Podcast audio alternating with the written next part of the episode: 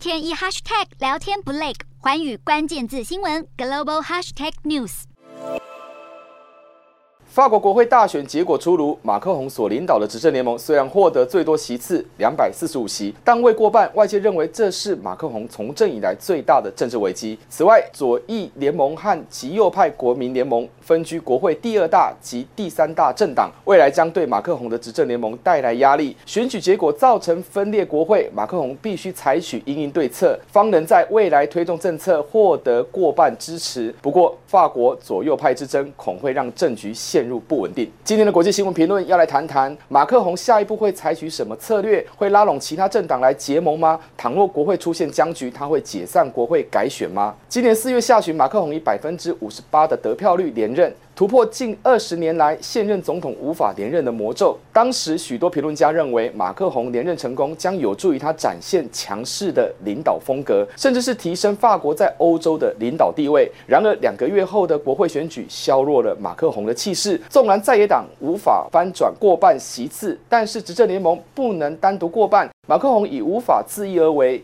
执政团队的筹组恐怕会有变数。回顾过去，最近一次法国总统所属政党未拿下国会过半席次是一九八八年，两千年选举改制后。马克龙是首位没有赢得国会多数的现任总统，而过去二十年，法国政局呈现以总统权力为中心的半总统制。换言之，马克龙是近年来面临政治瘫痪风险最高的总统。碍于解散国会的政治成本过高，马克龙必须和其他政党展开结盟的动作。外界猜测可能性最高的是拥有六十一席的右派共和党。不过，要结盟也必须递出政治权力。共和党纵然不排斥和执政党合作，但是该党魁也表示，共和党并不会是轻松的伙伴，而是倾向当个反对派。显然，马克宏要寻求结盟并不容易，只是相对于其他左派或极端右派的政党，可以合作的可能性相对低许多。倘若采取放任的做法，那么任何法案或政策恐怕会在新国会胎死腹中。如果采取各取所需的合作模式，将可能让马克宏的第二任期提前跛脚。在之前的评论中曾提到，未来五年会是马克宏的最后任期，得票率下滑并无法撼动他持续掌权的既定事实。反而是国会改选结果对他的影响最大，尤其是能否掌握过半的席次，影响着未来五年能否绝对领导的政治处境。如今结果出炉，并不如马克宏所想。虽然法国宪法赋予总统握有解散国会的权利，而且马克宏也没有连任的压力，但是为了掌握国会的政治结构，避免政局出现不稳定的风险，解散国会不会是最优的选择。但是，一副天之骄子的模样的马克宏，如果没有国会的相助，他。他很清楚将会付出政治代价，所以他正困扰着该如何在政局稳定的前提下，向可以合作的政党递出橄榄枝。可以想象的是。法国政治的焦点将会在国会，未来五年的政局都是在协商或让步的过程，而这同时也是问题所在。马克宏要完全妥协并不可能，